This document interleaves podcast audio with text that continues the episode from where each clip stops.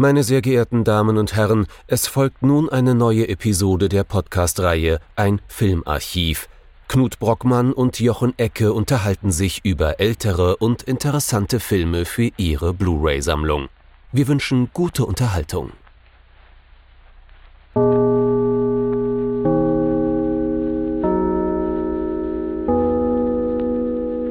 Hallo Knut.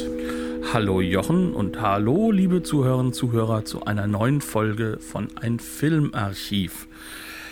Wir beschäftigen uns heute mal mit einem Film aus einem Nachbarland, das noch gar nicht bei uns filmisch vorgekommen ist, nämlich aus Dänemark. Was haben wir uns denn angeschaut, Jochen? Es soll heute gehen um Tag der Rache von Karl Theodor Dreyer aus dem Jahr 1943 und damit beschäftigen wir uns mit einem weiteren singulären Regisseur, oder? Ja, singulär in dem Maße, dass er für sich und seine Zeit sehr, sehr eigen ist, mhm. aber ungeheuren Einfluss hatte auf so gut wie alles, was so in Europa rumgekreucht und fleucht ist, inklusive natürlich Ingmar Bergmann, äh, Robert Bresson und äh, einigen anderen der ganz, ganz großen Namen.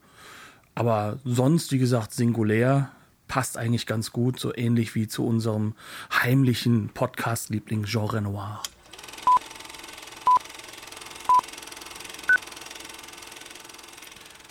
Friedenstag oder Tag der Rache oder im Englischen wunderbarerweise halt auch Day of Wrath. Ähm, ja, der Film klingt schon biblisch, äh, so viel kann ich vorwegnehmen. Das ist er dann auch. Worum geht es denn in dem Werk? Äh, es geht hier um tatsächlich Religion, ne? biblisches, wobei nicht so direkt biblisches. Es geht um das äh, frühe moderne Phänomen der Hexenverfolgung, äh, die leider auch äh, in Dänemark stattgefunden hat. Allerdings ist der Fall, um den, auf dem der Film basiert, äh, ein norwegischer Fall, soweit ich mich erinnern kann. Ne? Ähm, das Inciting Event ist hier dass eine ältere Frau namens Marte der Hexerei bezichtigt wird und äh, beim ansässigen Pfarrer Unterschlupf finden will, äh, sich verstecken will vor, den, vor der wütenden Masse, ähm, allerdings äh, dort gefunden wird. Und das setzt einerseits einen Prozess in Gang, dass der Pfarrer in Gewissensnöte gerät oder in Probleme gerät, denn Marte weiß, dass dieser gute Pfarrer, der Mann heißt übrigens ähm, Absalon, Absalon Pedersen, gespielt von Torkild Rose, dieser Pfarrer hat in der Vergangenheit schon mal eine angebliche Hexe vor der Hinrichtung gerettet. Aus eher fadenscheinigen äh, sexuellen Gründen. Nicht, weil er sie wollte, sondern weil er die Tochter wollte. Ähm, das weiß Marte. Sie versucht damit auch ihr Leben zu retten, schafft's aber nicht. Das ist so ein Plot. Ne? Ähm, der andere Plot ist, dass der gute Pfarrer eben tatsächlich dann diese junge Frau geheiratet hat. Die heißt Anne und wird gespielt von Lisbeth Movin. Die ist allerdings sehr unglücklich mit diesem deutlich älteren Mann. Also sie ist eine junge Frau von, sagen wir mal, Mitte 20. Der Pfarrer ist ein blutleerer, leicht tölpelhafter, älterer Mann von was will man sagen, Mitte 50. Ja, geht schon auf die 60 zu. Geht auf die 60 zu. Aber seine Mama lebt ja noch. Seine Mama lebt noch. Eine schreckliche Frau. Jetzt kehrt von langen Reisen der Sohn des Hauses zurück, der Martin. Das heißt also, plötzlich steht da ein junger Mann in der Tür, äh, der voll im Saft steht. Der auch aus der ersten Heirat, muss man dazu mhm. sagen, mhm. stammt. Genau. Ähm, und äh, der dann mehr oder weniger auf dem Fuße ein Verhältnis mit Anne anfängt. Das kann natürlich nicht gut gehen. Und das telegrafiert der Film auch, zumal eben Annes Mutter früher mal vormals der Hexerei bezichtigt wurde und sowas hat man ja damals geglaubt, setzt sich gerne mal über die Generationen fort. Das heißt also, wir haben so einen Film mit so einer gewissen Wiederholungsstruktur.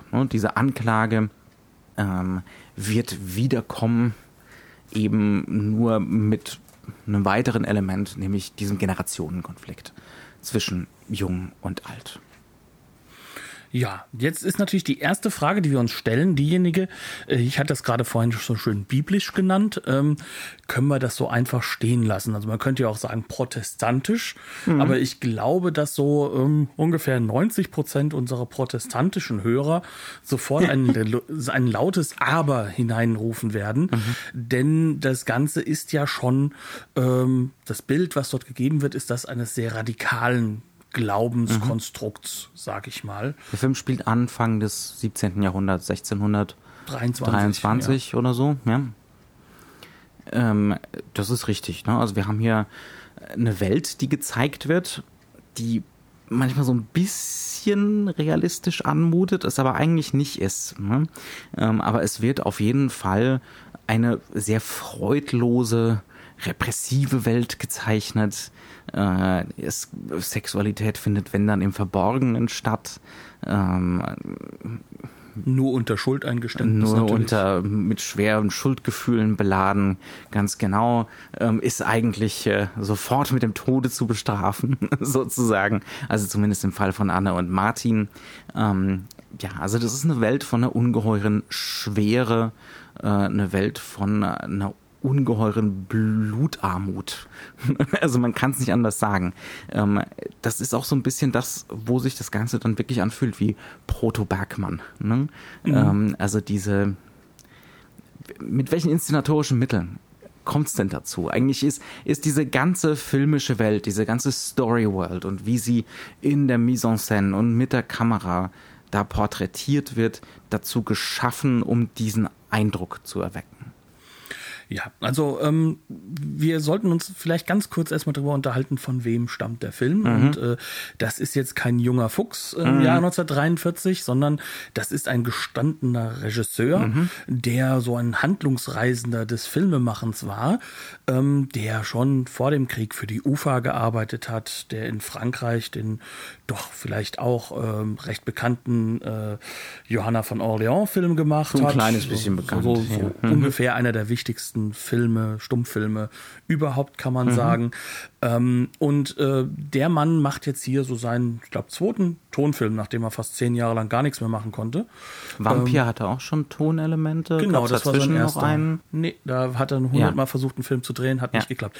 Aber so wie wir uns jetzt hin und her werfen, hat er da einen Film gemacht oder nicht, kann man schon vielleicht so ein bisschen herausnehmen. Es ist ein zentraler Regisseur, wenn es um so die klassische Filmgeschichte geht und man sagt Dreier wer, ähm, dann fallen die Filmprofessoren alle mit, mit Herzinfarkt um. Mhm. Das ist deswegen wichtig, weil Stummfilm in Europa hin und her gegangen, vor allem auch in Deutschland gewesen.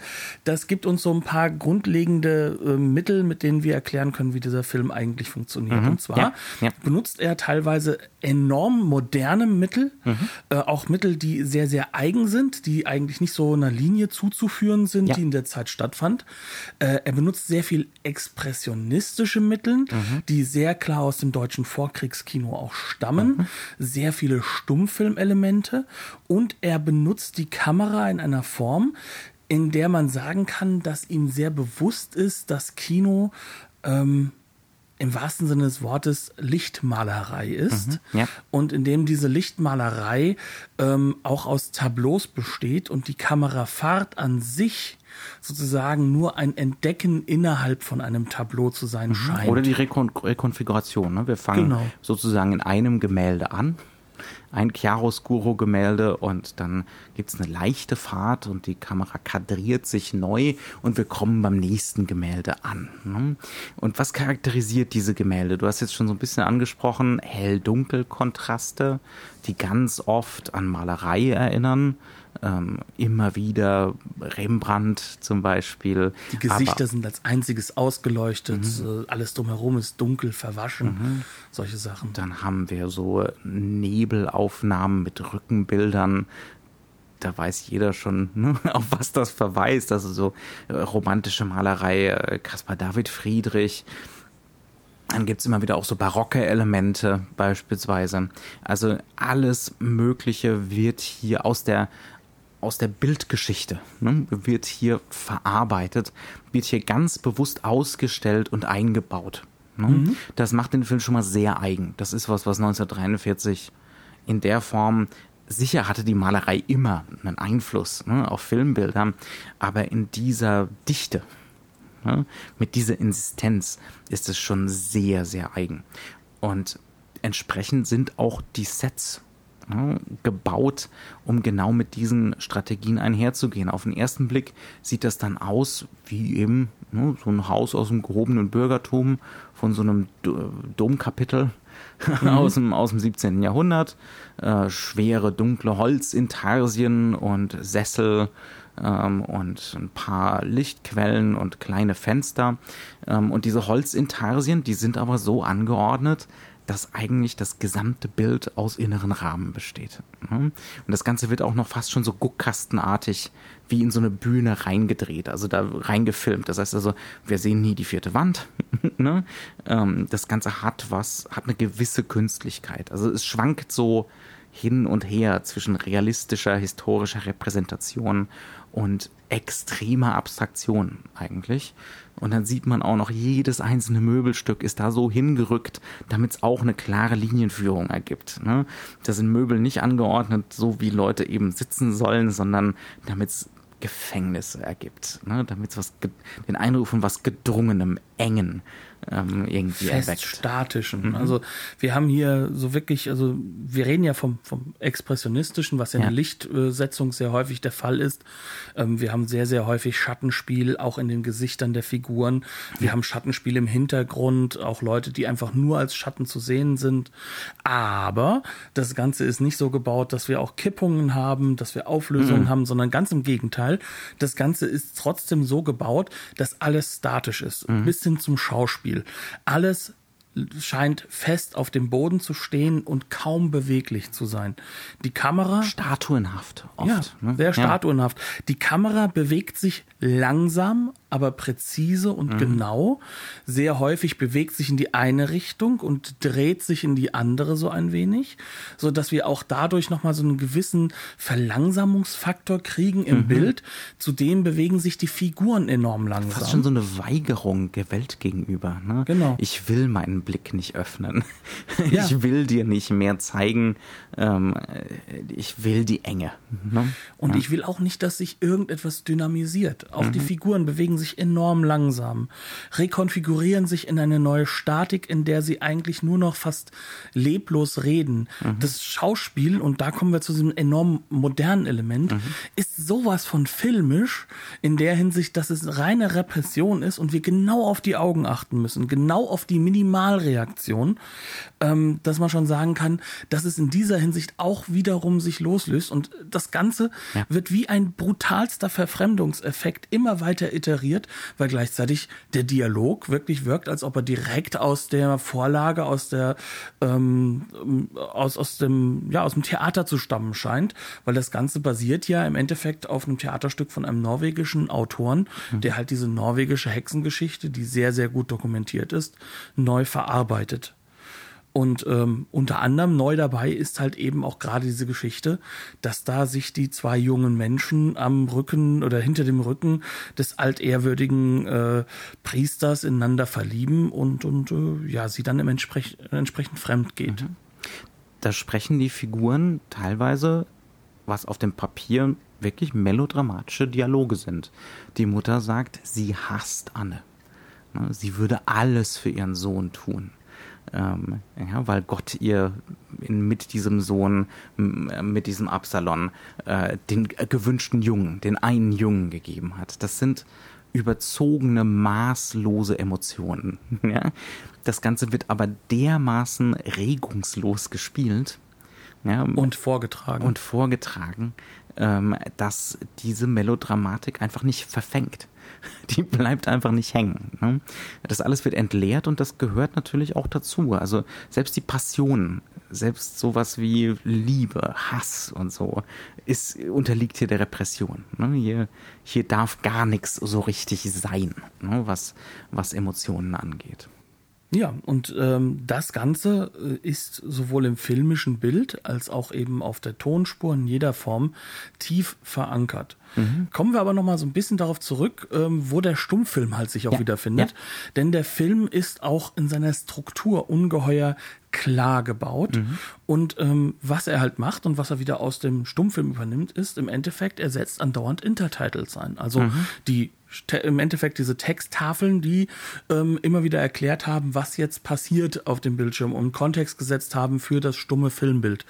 Und er macht das hier in dieser Form, indem er immer wieder Briefe, die auch zu Ende geschrieben werden, benutzt, indem er hingeht und ähm, Bucheinträge hat. Lieder. Äh, ne? Lieder zeigt auch oder auch Lieder vorsingen lässt, die aber auch wiederum dann die Handlung unterbrechen.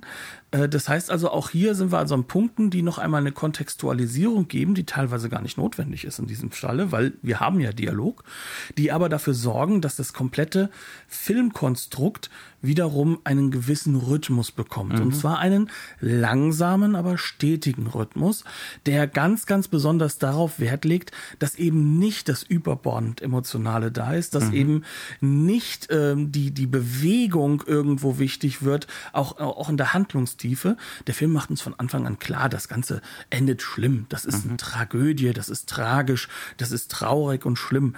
Aber ähm, im Endeffekt lässt er uns trotzdem nie so richtig ran, mhm. Sondern er zeigt uns das Ganze eben wie von einer gewissen Distanz aus, indem er uns halt eben jede Form von emotionalem Hook an die Figuren mhm. fast schon wegnimmt ja. Ja. und gleichzeitig dadurch halt auch eine Position aufbaut, die er selbst zu den Figuren hat. Ja. Jetzt haben wir schon gesagt, ne, ähm, Hell-Dunkel-Kontraste, Hexenverfolgung, Hexenverbrennungen, es gibt Folterszenen, es gibt Gewalt, ähm, es gibt äh, eine Liebesgeschichte, die zum Scheitern verurteilt ist. Das klingt alles verdammt nach Gothic, ne? das klingt alles verdammt nach Schauerromantik und dann wird ja auch eine romantische Malerei irgendwie äh, zitiert, ne? ganz konkret im Bild.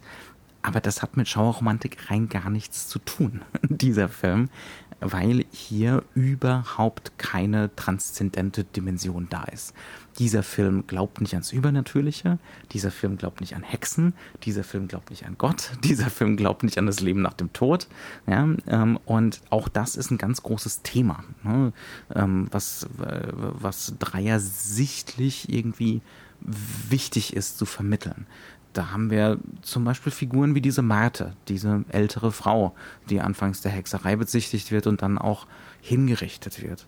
Und das ist eine jämmerliche Geschichte. Die sitzt im Verlies und klagt, sie will nicht verbrennen.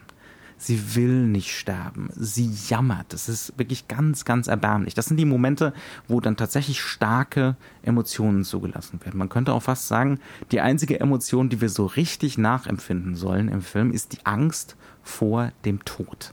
Ja. Ja, und zwar die Angst vor dem Tod, nachdem nichts kommt. Schlicht und ergreifend nichts. Und für die meisten in diesem Film ist der Tod dann auch noch mit schrecklichen Qualen verbunden. Ähm, das ist zum Beispiel eine Dimension. Ne? Da ist ganz klar kaum einer in diesem Film, gut, der gute Absalon vielleicht, ne? der glaubt eindeutig an Gott. Dann haben wir noch eine andere Figur, äh, wie hieß der noch, ähm, der der Tod vorhergesagt wird von Marte die, der sozusagen verflucht wird, Laurentius oder sowas, ne? mhm, ne? ja. ähm, der stirbt, der, der scheint aber auch so ein bisschen zu schwächeln auf dem Totenbett ne? in seinen Überzeugungen. Und selbst Absalon, wenn er zum Sterbenden geht, um, die, um ihm die letzten Sakramente zu erteilen, da kriegen wir ist einer der wenigen Momente im Film fast schon so eine subjektive, ne?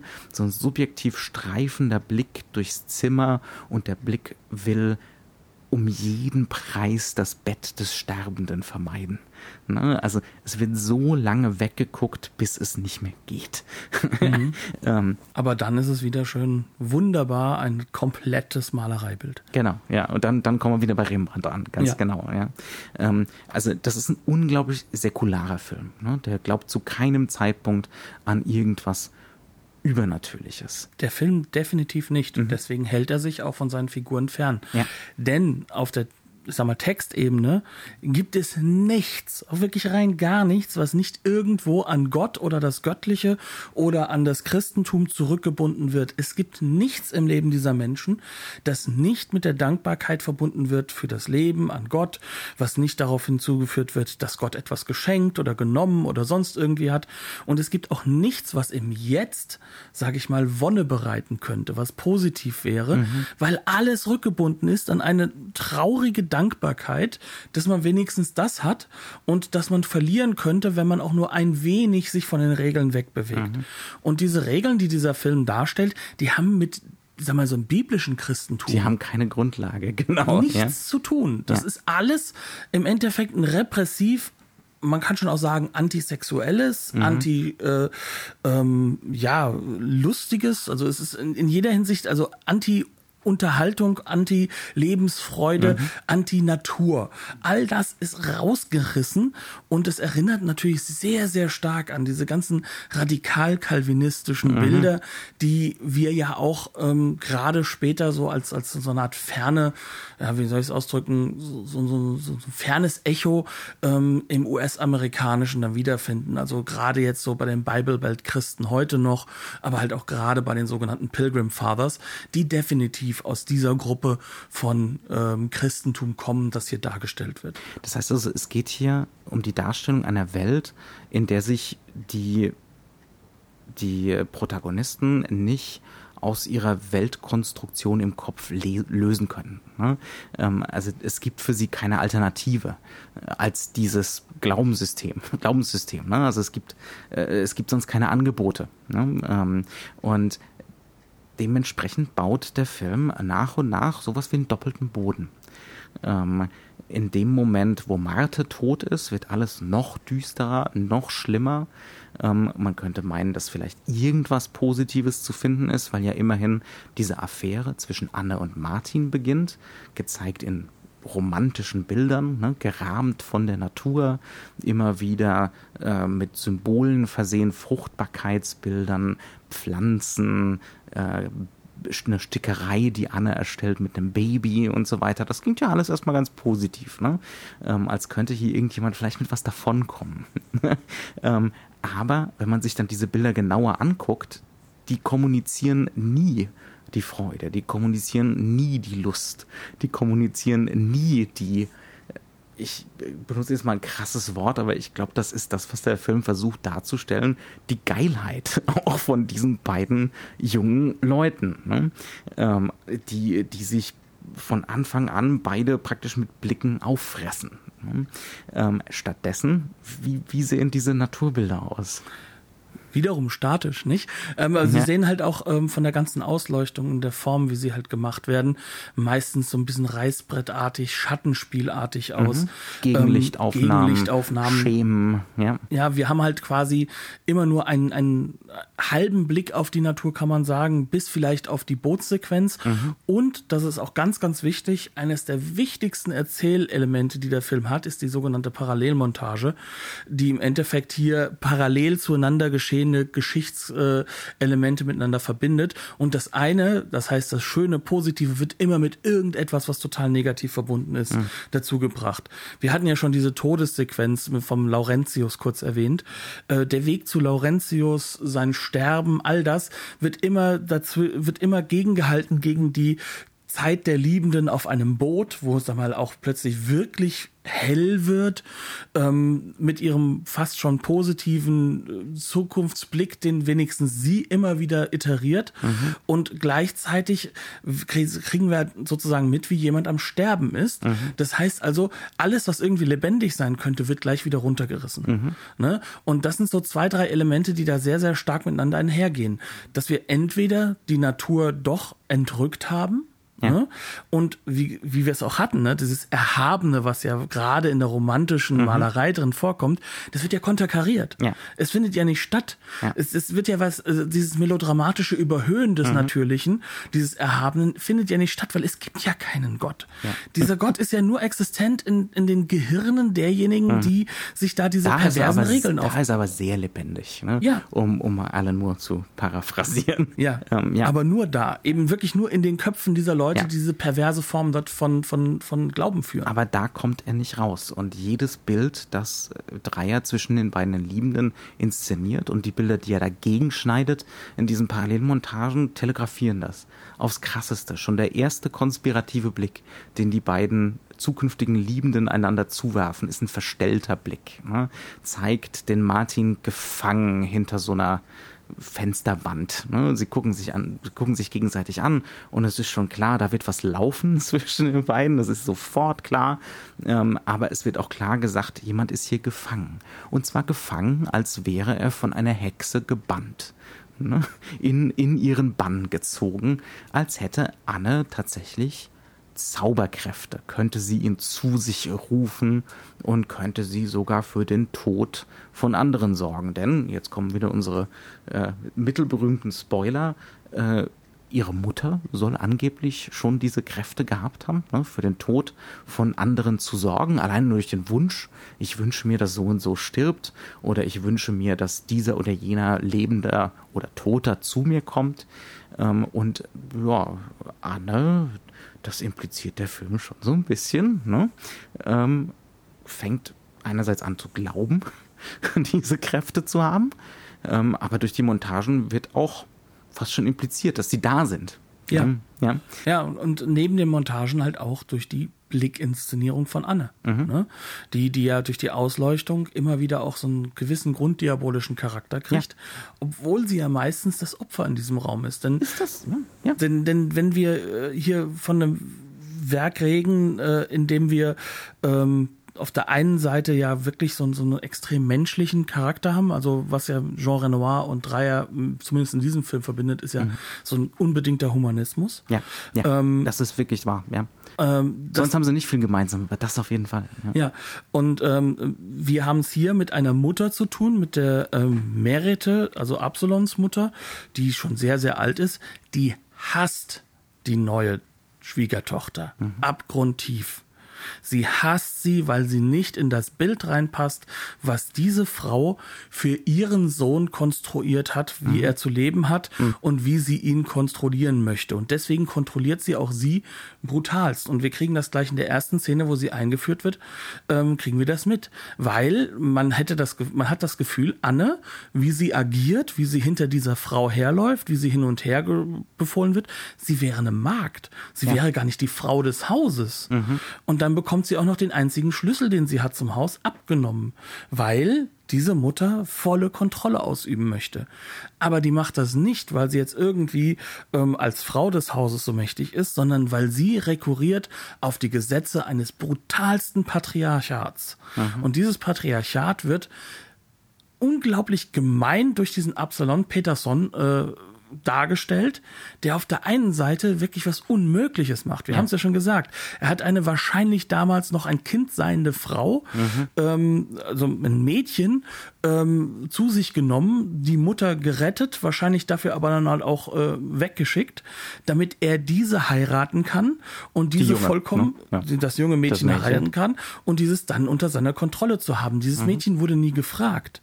Dieses Mädchen wurde nie irgendwo äh, dazu gebracht, dass es auch mal leben kann, sondern es ist gleich in diesen repressiven Raum gekommen. Und noch nicht mal, also sie hat so einen unbedingten Kinderwunsch, Anne, ne?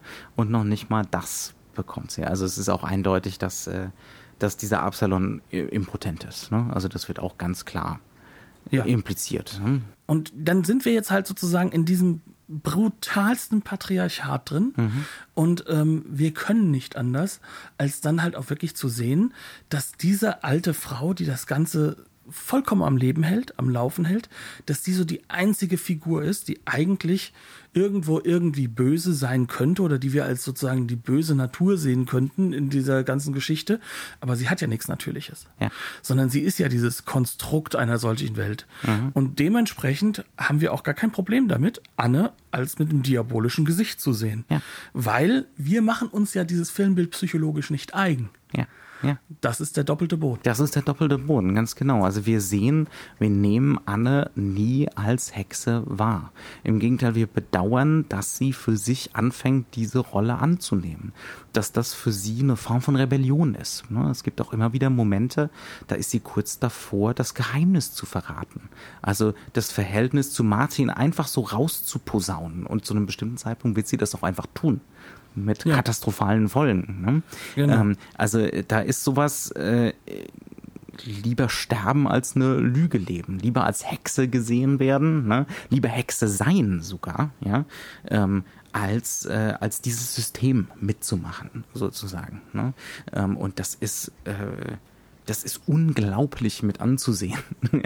also wie da wie da wirklich eine Hexe inszeniert wird. Also das mit Licht- und Schattenspiel, äh, mit fratzenhaftem Gesicht teilweise, ähm, mit äh, sie wünscht dann ab einem bestimmten Zeitpunkt Absalon ganz bewusst den Tod, beispielsweise, ne? äh, möchte ihre angeblichen Kräfte irgendwie zur Anwendung bringen. Also das ist ein unglaublicher narrativer Kniff, der einem wirklich den Boden unter den Füßen wegzieht. Ne? Wo man natürlich sofort ins Grübeln kommt.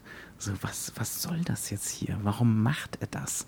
Ist dieser Film dann eigentlich doch irgendwie frauenfeindlich? Ne? Schlägt er sich jetzt doch auf die Seite des, äh, der, der, der religiös Extremen sozusagen? Tut er nicht. Tut er zu keinem Zeitpunkt. Ne? Ähm, aber es geht ihm darum, mit filmischen Mitteln zu psychologisieren, diese Vorgänge darzustellen. Und die waren im Übrigen historisch gar nicht so selten.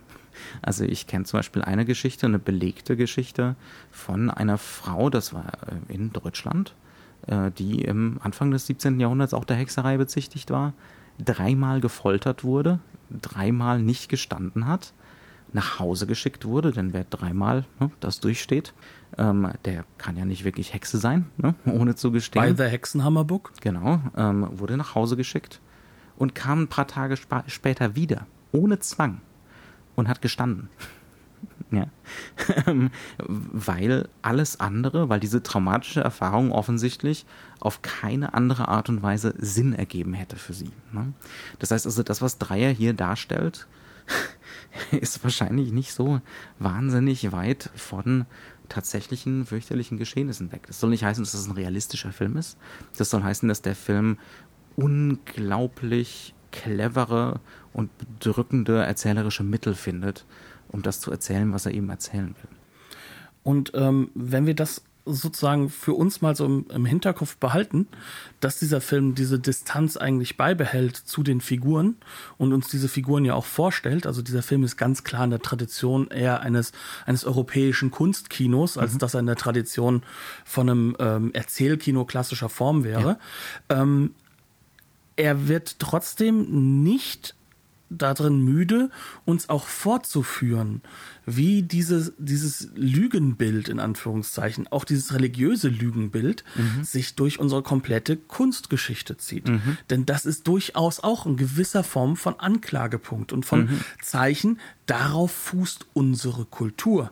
Und, Zum ähm, Teil zumindest, Zum Teil, ja. ja. Und, und das darf man halt nicht vergessen. Dieser Film ist in Dänemark entstanden unter Naziregime. Also das war damals äh, kein freies Land.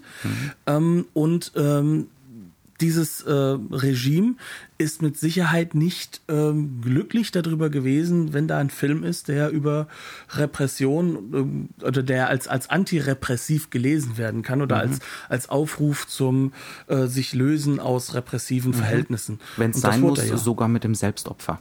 Ne? Genau, ja. Ähm, um sich zu befreien aus solchen repressiven Umständen. Das heißt also, du hattest es ja in der Recherche gelesen. Ne? Ja, also er, äh, Dreier selbst hat sich davor immer gewehrt, Mhm. zu sagen, das wäre ein Film, der mit der Nazi-Okkupation was zu tun hatte, sondern er wollte halt wirklich auf dieses religiöse Element einhergehen, was halt aber auch in diesen, äh, ich sag mal, wenn, wenn man so einen biografischen Blick haben möchte, Mhm. zu Dreier halt passt, weil zum einen hat er diesen, diesen Mutterhass, Mhm. äh, ist ja nicht bei seiner Mutter aufgewachsen, sondern die Familie Dreier hat ihn ja aufgenommen, seine eigen, echte Mutter war wohl eine ähm, schwedenstämmige Magd. Ähm, äh, die, und er war halt wirklich dann unverheiratet quasi und sie ist dann gestorben, als das zweite Kind unterwegs war, unverheiratet. Ähm, da ist so ein, so ein Twist gewesen, auch so ein Hass auf diese Familie. Aber die Familie Dreier hat ihn halt auch ganz, ganz bewusst ähm, säkular aufgezogen. Mhm. Ne? Also das heißt also, da ist schon viel auch von diesem Selbstbild, von diesem eigenen Bild drin. Mhm. Und man kann den Film auch durchaus in gewisser Weise biografisch mitlesen. Ja, klar. Ja, also auch in dem Sinne haben wir halt, ne, Autorismus hier, ganz Ja. klar. Und zwar krassesten, nicht so einen versteckten Hollywood-Autorismus, ne, wo ein Howard Hawks äh, eben so seine Lieblingsthemen durchexerziert und eben einen bestimmten Kamerastil hat oder so. Jede, jeder Frame dieses Films ist eigen. durch und durch eigen ne? äh, und kaum, äh, kaum zu imitieren ne? und unglaublich persönlich. Und das, das merkt man sofort, dass der Film ein Geheimnis, so ein ausgestelltes Geheimnis hat und auch eine ausgestellte Handschrift. Ja, und eine ausgestellte Meinung zum Thema Religion. Ja, ja. Die 1943 mit Sicherheit äh, harter Tobak war. Ne? Ja. Ja. Ja, also auch ähm, gerade in der Phase, in der mit Sicherheit seine Landsleute äh, sich halt versucht haben, auch irgendwie äh, in eine innere Emigration zu retten teilweise. Und da ist, spielt Religion ja immer eine sehr, sehr große Rolle. ja, ja.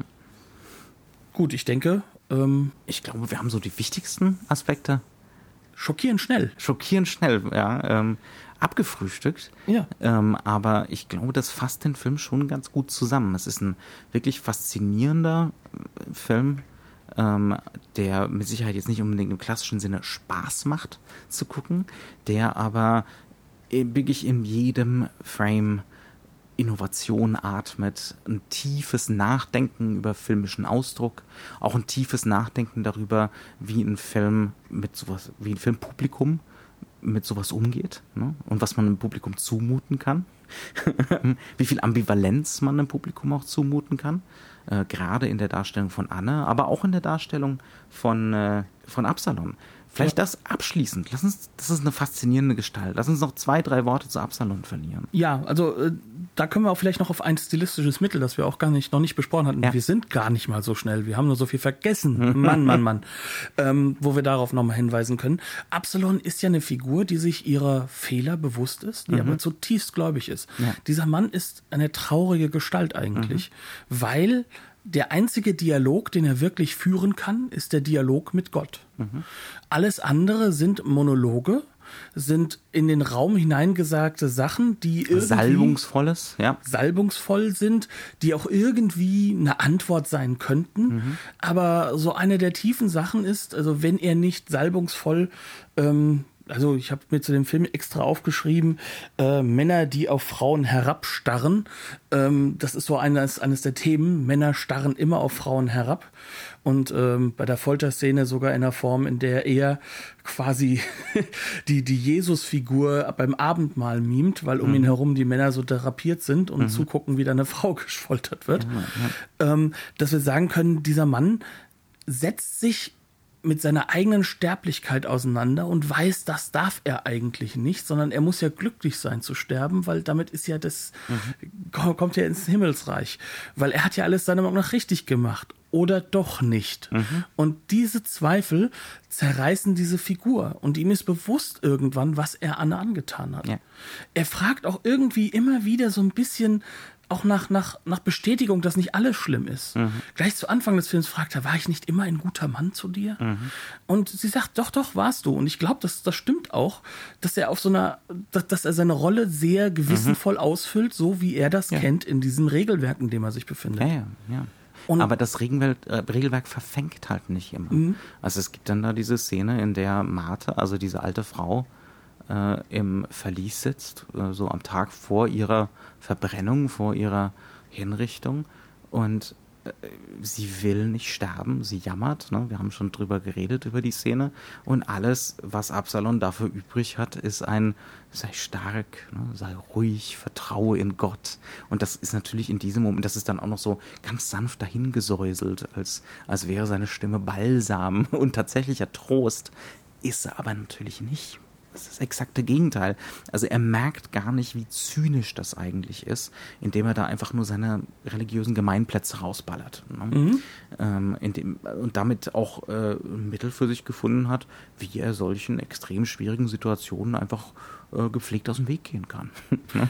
Inklusive dem, was er Menschen antut. Mhm. Was er halt auch, wie gesagt, Anne antut, was Ja. er auch seinem Sohn antut, dem Martin, der ja auch ähm, unglaublich unter, unter so einem Vaterkomplex leidet, Ja.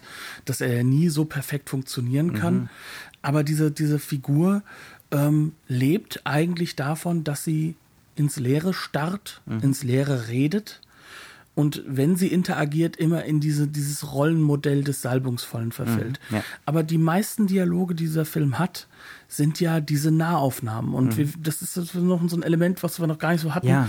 Der Film arbeitet sehr das sch- dreierische Close-Up. Ne? arbeitet sehr häufig mit diesem, mit diesem Close-up. Und das ist ein Blick ins Nichts, der dort Ja. zu sehen ist. Immer wieder. Und, und dann wird in der Montage, wenn diese Mise en scène gesetzt ist und die Figuren reden, dann wird zwischen Nahaufnahme und Nahaufnahme hin und her gesch äh, ge- geschaltet, regelrecht, ne, geschnitten. Ähm, und, und jede Figur guckt ins Leere. Ja. Es ist ganz oft, es sind auch ganz viele Zweier, ne? Also äh, Bilder, nähere Aufnahmen mit zwei Personen im Bild, äh, wo aneinander vorbeigeguckt wird. Ne? Also es ist auch so ein, das ist eines der ganz großen Themen der Moderne, ne? Scheiternde Kommunikation. Ja. Ist hier, ist hier auch ganz, ganz tief verankert. Aber eben auch dieses Motiv von, jeder hat hier seine Gründe. Ja. Ne? Und da sind wir auch wieder ein bisschen bei Renoir und bei diesem Humanismus. Ne? Ähm, also, das ist eine beeindruckende Figur, dieser Absalon. Denn das ist nicht der geifernde Priester, nicht so ein Abziehbildchen ne, von, ähm, von so einem Hexenjäger, sondern das ist ein Mensch, der über weite Strecken schon versucht, das richtig zu tun, aber auch ganz oft schwierigen Entscheidungen aus dem Weg geht. Ne? Ähm, und äh, ja, es ist auch wieder so ein bisschen diese Banalität des Bösen, ne? diese Alltäglichkeit des Bösen. Ähm, und da sind wir vielleicht dann auch wieder ein bisschen bei der Gegenwart 1943. Ja. Möglicherweise, ja. Und was diese Figur halt eben damit ausmacht, und das ist halt so, so der Punkt, der bei mir hängen bleibt. Ähm, in seiner Sicht kann er nicht böse sein, weil er diese Regelwerke ja ausfüllt. Ja. Und er füllt sie nicht mit Leben, weil nichts füllt in diesem Film irgendwas mit Leben, ähm, Das ist leider wahr, ja. sondern er füllt es halt mit einer, mit einer Sinnhaftigkeit, die religiös zurückgebunden ist, aber halt eben mit diesem klassischen protestantischen Glauben also schon wirklich nicht mehr viel zu tun hat, sondern wirklich dieses kalvinistische Radikalitätsbild mitträgt. Also ist auch kein Kalvinismus im klassischen Nee, Sinne, nein, nein, ganz nein. und gar nicht, weil sonst würden wir hier die ganze Zeit mit Geld um uns werfen, ähm, sondern es ist halt einfach ein anderes ähm, Radikalitätsbild, Mhm. dass man halt, und deswegen hatte ich mir das auch hingeschrieben, so als alter ehemaliger Nebenfachsamerikanist, ähm, sehr nah an diesem Puritanerbild ist, dass, Ja. dass halt eben die USA So, gerade in sieht, den so ersten er ja Jahren, aus, ne? mit seinem Ja. Stehkragen und Genau. Äh, ja, äh, was, was halt eben sozusagen die, die ersten weißen Herrschaften waren, die in den USA gelandet sind und dann das Land zumindest in Bible Belt brutal mitgeprägt haben. Aber ich denke, jetzt sind wir wirklich durch. Ich glaube schon, ja. Wir haben den Film gesehen ähm, in einer als Teil einer wirklich sehr, sehr, sehr schönen äh, Blu-ray-Box vom British Film Institute. Ähm, das ist so eine Werkschau. Karl Theodor Dreyer ist natürlich nicht alle Filme, aber es sind gewaltig viele. Ne? Teilweise auch Kurzfilme, teilweise dokumentarische Sachen. Es sind ein paar von den Stummfilmen dabei, aber eben auch so zentrale Sachen wie jetzt hier ne? unser äh, unser Tag der Rache, ähm, Ordette ist drin, ähm, Michael ist, glaube ich, drin. Ähm, also wirklich zentrale Werke. Und äh, Dreier sollte man, wenn man irgendwie filmgeschichtlich interessiert ist, gesehen haben. Wenn nicht diesen hier, dann einen anderen. Ne? Ja, also Johanna von Orleans ist ein Pflichtfilm Ja. eigentlich. Ähm, und ich würde sagen, dass wahrscheinlich Vampir auch ein, Ja. ein zentrales Werk ist. Vor allem, weil man dann ja auch wirklich so drei der Schaffensländer hat. Also dann hat er nochmal in Schweden gearbeitet irgendwann. Ich glaube, für Michael war das, ich bin mir nicht Ja, sicher. Ähm, aber das ist halt eben so das, was einen dann schon auch ein bisschen zeigt, was man dann heute äh, wieder in anderen Filmen wiedererkennen kann, was sonst irgendwo so für sich stehen würde, weil, weil es ja gar keine filmgeschichtliche, also keine, keine geschichtliche Linie ist, sondern wirklich diese Vereinzelung, die dann Regisseure für Ja. sich übernehmen. Ja. Gut. Dementsprechend würde ich sagen, durch, bleibt uns verbunden, gebt uns Feedback auf den üblichen sozialen Kanälen, äh, egal welcher Natur. Wir treten sehr gerne in Kontakt. Und ansonsten verbleibt uns nur zu sagen, Dankeschön fürs Zuhören, bis zum nächsten Mal und tschüss.